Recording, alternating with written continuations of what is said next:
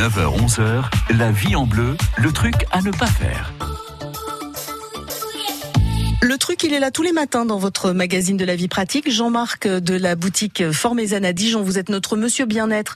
On sait que c'est bien de manger régulièrement des fruits, mais il ne faut pas non plus se priver de légumes. Alors après les fruits, ben les légumes c'est euh, vraiment euh, important.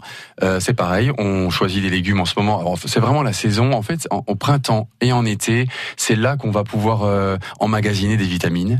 Le corps va en stocker certaines, d'autres non, mais la plupart peuvent être stockées. Mais ça peut être stocké combien de temps? Parce qu'on a toujours l'impression qu'il faut manger équilibré vraiment tous les jours. Oui, mais on voit bien qu'en hiver c'est on peut c'est plus compliqué. Il y a moins de disponibilité. Alors bien sûr, oui, maintenant avec on peut trouver des on peut trouver des fraises en hiver, mais c'est c'est pas naturel cher déjà, et puis voilà, c'est pas bon. Ça euh, pollue parce qu'on les fait venir de l'autre bout du monde. Non, faut consommer des fruits et légumes locaux.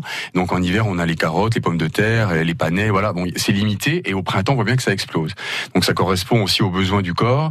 Et euh, donc consommer régulièrement, équilibré, manger équilibré, oui, mais en, là, on peut vraiment favoriser. D'ailleurs, on a plus envie, si on écoute son corps, on a envie de crudité, on a envie de légumes à la vapeur, on a envie de plus de choses légères et vitaminées, fruitées. Ça, ça, ça aide à, à avoir une belle peau, ça aide à sentir bien dans son corps, ça régénère les organes, ça détoxe. Ouais. Les fruits et légumes. Et bah tiens, alors justement, là vous auriez euh, tous les légumes qui vous intéressent euh, autour de vous.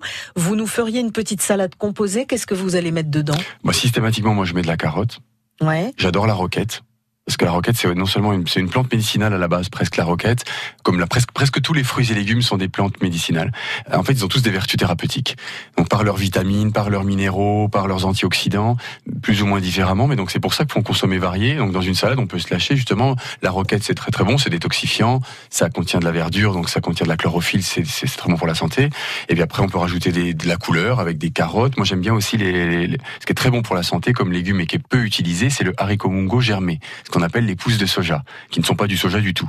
Mais comme il y a eu un petit peu une peur autour du soja, des hormones et des phytohormones, on a aussi délaissé le, les pousses de soja, soi-disant, mais ce n'est pas du soja.